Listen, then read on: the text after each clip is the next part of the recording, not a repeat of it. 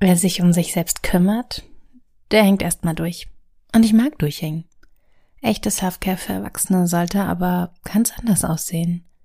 Worum wir uns wirklich kümmern sollten, schlage ich in der neuen Folge Rush Hour vor.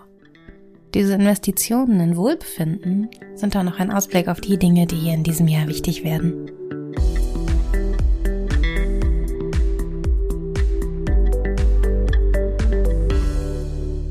Gesundheit, Beziehungen, Geld, Zeit, Dinge und die Psyche. Das sind die Faktoren, um die wir uns kümmern sollten. Menschen vernachlässigen ihr Geld, weil sie Angst haben, es könnte zu wenig sein. Sie vernachlässigen ihre Zeit, weil sie denken, sie hätten keine Zeit dafür. Und sie vernachlässigen ihre Dinge, weil es leichter ist, Neues zu kaufen, als sich einen Überblick über das zu verschaffen, was wir schon haben.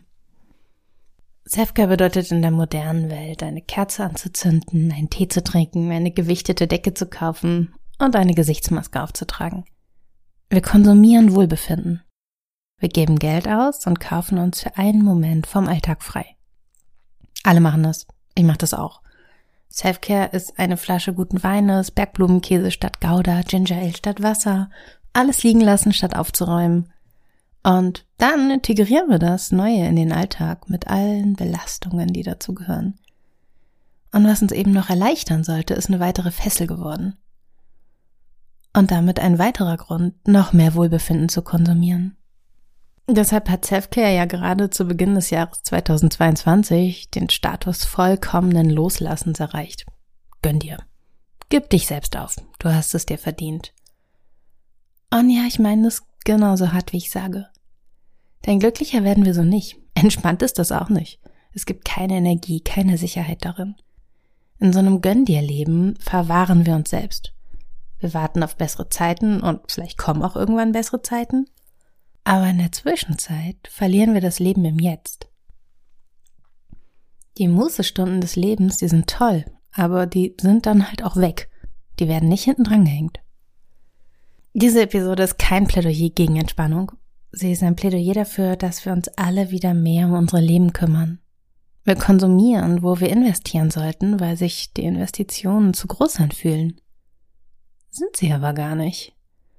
Gesundheit, Beziehungen, Geld, Zeit, Dinge und die Psyche. Darum geht's heute. Mit der Zeit fange ich an, denn sie ist grundlegend für alles andere. Du hast Zeit. Sag es laut. Ich habe Zeit. Ich habe Zeit. Du hast alle Zeit, die du dir nimmst. Ich habe mich für mein nächstes Buch sehr intensiv mit der Zeit und Zeitgestaltung beschäftigt und war schon am Anfang erstaunt, wie viel Freizeit Menschen eigentlich haben. Im Schnitt vier Stunden. Und zwar nachdem wirklich, wirklich alles andere erledigt ist. Einige Menschen haben mehr, andere weniger, klar. Aber wenn wir uns anschauen, wie viel Zeit wir mit Aktivitäten verbringen, die wir selbst gewählt haben, dann summiert sich das. Sich um seine Zeit zu kümmern bedeutet, mit dem eigenen Gefühl des Müssens sich einmal auseinanderzusetzen. Musst du gerade die Fingertapser von der Scheibe wischen oder ist das nur ein Ausdruck deiner Wut auf den Tag? Willst du die freie Stunde am Abend mit Lesen verbringen oder mit einem Spaziergang? Willst du die Spielmaschine ausräumen, während deine Kinder schlafen oder noch, wenn sie wach sind? Willst du Sport machen oder Nachrichten lesen? Willst du die Fotos fremder Leute durchscrollen oder einer Freundin privat ein Bild von deinem Wochenende schicken und fragen, wie es dir geht? Und es gibt kein richtig und falsch in diesen Fragen. Aber im Idealfall gibt es bewusste Entscheidungen. Das Bewusstsein für die eigene Zeit entscheidet darüber, wie frei wir wirklich leben. Und deshalb kümmert euch um eure Zeit. Nehmt sie wahr, nehmt sie ernst. Und es geht aber nicht um Perfektion oder darum, immer die objektiv richtigen Entscheidungen zu treffen, was auch immer diese Perfektion überhaupt sein soll oder was nun wirklich richtig ist, keine Ahnung. Es geht nur darum, dass wir bewusst entscheiden. Bewusst vor dem Fernseher zu vergammeln ist total okay. Aber dieses Bewusstsein gibt uns ja erst die Kraft, gut und auch mal ausgewogen zu entscheiden. Diese ausgewogene Entscheidung brauchen wir, um gesund zu leben. Gesundheit. Gesundheit ist der zweite Aspekt. Gesund sein fühlt sich ziemlich toll an. Ich hatte die Erfahrung in letzter Zeit weniger, weil wir gerade alle Kita-Erkältungen mitnehmen. Äh, mit, mit wir meine ich eigentlich nur mich, meiner Tochter geht's gut. Aber sich Zeit für die Gesundheit zu nehmen, ist eine Investition in Wohlbefinden. Ich bin glücklicher, wenn ich keine Rückenschmerzen habe, weil ich zu lange am Computer geklebt habe oder im Sofa versunken war. Ich habe mehr Energie, wenn ich meinen Körper gelegentlich herausfordere. Gesund sind wir dann, wenn wir etwas mehr machen. Die New York Times Journalistin Gretchen Reynolds hat dafür diesen 20-Minuten-Ansatz beschrieben. Fordern wir uns in der Woche nur 20 Minuten mehr, als der Körper es gewohnt ist, dann stärken wir das Herz messbar. Und ihr Lieben, wie gesund euer Herz ist, ist für eure Gesundheit und euer Wohlbefinden im Alltag wirklich sehr, sehr entscheidend. Also geht 20 Minuten zügig spazieren oder lauft mal 20 Minuten durch den Park. Wenn ihr das bereits macht, dann kennt ihr euch mit Gesundheit wahrscheinlich eh schon gut genug aus, um selbst einen neuen Reiz zu entdecken, mit dem ihr dann weitere 20 Minuten verbringen könnt. Im sedierten Alltag verlieren wir Muskelmasse. Das wird mit steigendem Alter immer mehr und es wird immer schwieriger, sie wieder aufzubauen. Und das ist ärgerlich. Das bedeutet aber nicht, dass sich die Investition nicht lohnt. Ich konnte in der ersten Hälfte meiner Schwangerschaft maximal einmal in der Woche überhaupt Sport machen, also vier Monate lang. Und oft ging's gar nicht. Und danach habe ich mir die leichtesten Hanteln gekauft, die ich finden konnte. Und es war auch gut. Für den Moment hat das gereicht. Aber sich nur für 20 Minuten in der Woche aus der eigenen körperlichen Routine zu befreien, macht messbar gesünder. Ihr könnt Gesundheit nicht in Form von Shakes konsumieren. Das ist eine reine Werbelüge. In Gesundheit muss man investieren. Also kümmert euch um eure Gesundheit. Es ist nicht aufwendig, es dauert nicht lange, es ist nicht übermäßig anstrengend. Aber es wird euch stärker und glücklicher machen. Drittens, die Beziehungen. Verabredungen absagen ist so leicht. Selbst Sprachnachrichten bleiben zunehmend liegen, weil die Lethargie zu groß wird und naja, die Sache mit den Telefonverabredungen, also bei mir klappt das nicht so gut. Aber wenn wir uns nicht um unsere Beziehungen kümmern, dann werden wir die verlieren. Ich habe eine Bekannte, ich würde sie gern Freundin nennen. Ähm, wir beide wollten die Freundin der jeweils anderen sein. Wir haben da auch mal drüber gesprochen. Aber wir sind nie wirklich zusammengekommen. Sie schickt mir noch immer ganz persönliche und auch emotionale Sprachnachrichten, so ungefähr alle sechs Wochen, begleitet von einer Reihe von Entschuldigungen. Aber irgendwann muss man halt auch mal sagen, dass mit uns, das hat nicht funktioniert. Also wollen wir unsere Freundschaften behalten, dann müssen wir in sie investieren. Es reicht nicht zu sagen, wir sind Freunde. Man muss auch mal miteinander reden. Und es ist gut zu spüren, dass Freundschaften auch halten, wenn man sich länger nicht beieinander meldet. Aber als Erwachsener können diese Zeiten wirklich ganz schön lang werden. Und wenn das Band zwischen zwei Menschen nicht flexibel genug ist, um diese Zeiten auszuhalten, dann wird es irgendwann reißen. Und zwar lautlos.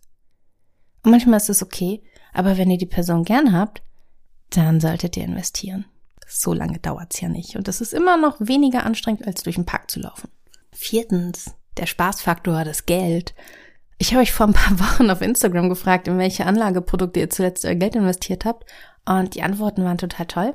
Den Weltindex haben mehrere genannt und andere haben mir ganz spannende Spezial-ETFs genannt. Vielen Dank dafür. Ich habe mir alles angeschaut. Aber ein paar von euch haben mir geschrieben, dass sie für sowas kein Geld hätten. Und das ist nicht okay. Wir müssen uns um unser Geld kümmern, wenn wir es behalten wollen. Ich habe mir deshalb ein sehr radikales Sparprogramm für die ersten Monate des Jahres auferlegt. Ich kaufe einfach keinen Scheiß mehr. Und ich lasse die Finger vom Online-Shopping. Ich schaue immer noch in die Portale, ist eine Gewohnheit, ist auch eine schöne Beschäftigung, wenn man einen beschissenen Tag hatte.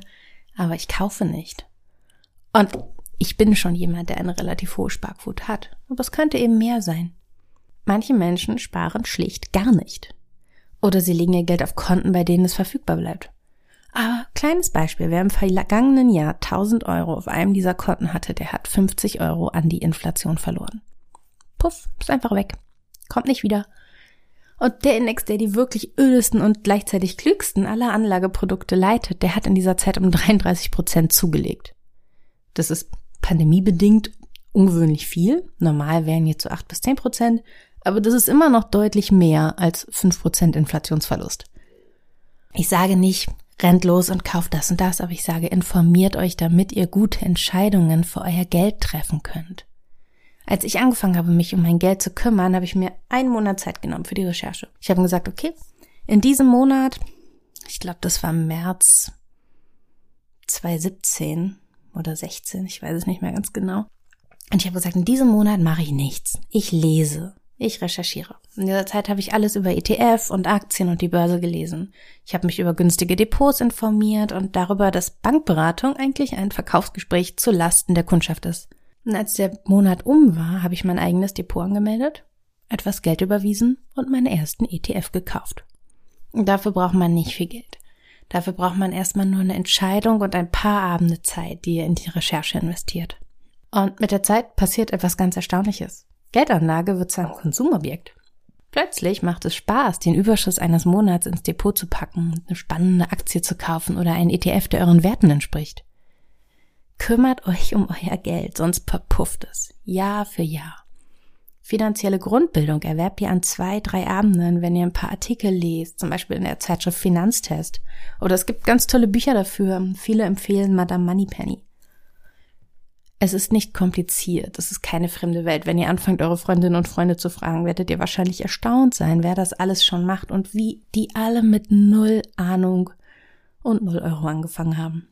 Am Anfang ist ein Depot immer leer. Wenn ihr euer Geld aber nicht im Blick behaltet, dann wird es euch auch sehr leicht fallen, es auszugeben. Und zwar für Dinge, die ihr oftmals nicht braucht. Kaufen ist ein Bedürfnis, das von der Nutzung in der Regel unabhängig ist. Schaut euch eure Bücherstapel an und denkt mal daran, wie viel Spaß es gemacht hat, die Sachen zu kaufen. Und für diese großen angeblichen Wertanlagen wie Autos gilt oft in dem Moment, in dem ihr vom Parkplatz das Auto rausrollt, habt ihr in drei Sekunden Tausende von Euro vernichtet. Ja, die Kleider, die ihr nie tragt, die Schuhe, die nur zu diesem Einkleid passen, die Bücher, die ihr nicht lest, die Cremes, die immer noch Neues versprechen und dann aber doch im Bad vergammeln. Ihr wisst schon, kümmert euch um euer Geld, sonst ist es weg und es kommt nicht wieder. Geld, das ihr behaltet, vermehrt sich. Wie Schimmelpilze. Naja. Dinge. Wir haben einfach zu viel Zeug. Einer der Hauptgründe, warum Menschen neue T-Shirts kaufen, ist, dass sie keinen Überblick über die T-Shirts haben, die sie schon besitzen. Diese ganzen schicken Teile sind nämlich unter den Altersfummeln versteckt. Die sind zwar praktisch, aber auf Dauer langweilig und dann kauft man wieder neue Sachen, die schick sind, aber nach unten im Stapel wandern und dann, wenn es überhaupt noch ein Stapel ist und kein Haufen. Zu viele Bücher, zu viele Zeitschriften, in die wir irgendwann noch mal reinschauen wollen, zu viele Vorratsdosen, für die irgendwo, wer weiß schon wo, noch so ein Deckel sein muss, die heiße Fritteuse, der Sandwich-Toaster, der Joghurtbereiter, die verdammten Backzutaten und von der Gefriertruhe will ich überhaupt nicht erst anfangen. Das Problem mit diesem Zeug ist, dass es nicht kuratiert ist. Wir haben in der Vergangenheit zu viel Krempel in unser Leben gelassen. Egal, ob es echte Liebe war oder der Ausdruck schierer Alltagsfrustration in Kreditkartenform. Aber im unkuratierten Krempel zu Hause ist noch so viel Platz für weiteres und der Bedarf ist auch da, denn niemand hat auch nur die geringste Ahnung davon, wie viel er oder sie wirklich besitzt.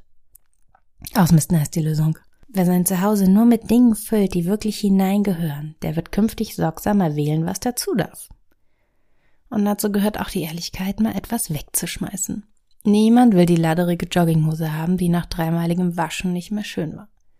Schmeißt sie weg, und denkt beim nächsten Mal besser nach, bevor ihr so einen Scheiß kauft. Und ich weiß, dass ihr jetzt protestiert. Aber informiert euch mal über die Lage bei den kleidersammelnden Stellen. Die werden mit Müll überschüttet, weil die Menschen zu viel kaufen. Sie suchen hochwertige Dinge, Dinge, die auch Bedürftige gern tragen, die sie warm halten und in denen sie würdig aussehen. Wenn ihr Teil selber zu schäbig ist, warum soll es dann jemand anderes tragen? Wer Müll in die Altkleidersammlung steckt, der hilft dem System nicht, der belastet es.